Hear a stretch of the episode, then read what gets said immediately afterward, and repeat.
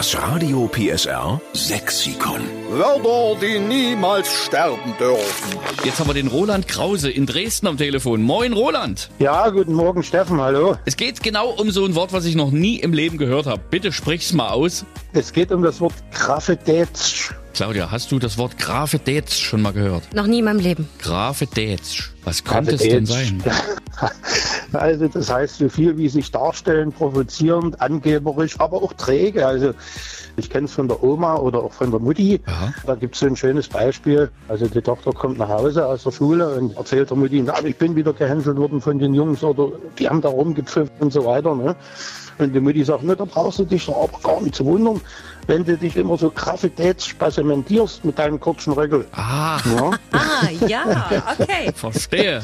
Also flätze dich nicht immer so Grafetätsch hin, dann hast du deine Ruhe. Genauso, oder diese Trägheitsthematik, ne? wenn der Meister hier die Stifte aus der Pausenlethargie holen will, ne? dann sagt er zum Beispiel, Schluss jetzt mit dem Graffitätschen Rumgelümmel, weiter geht's. Grafetätsch. Herrliches Wort, finde ich, Roland.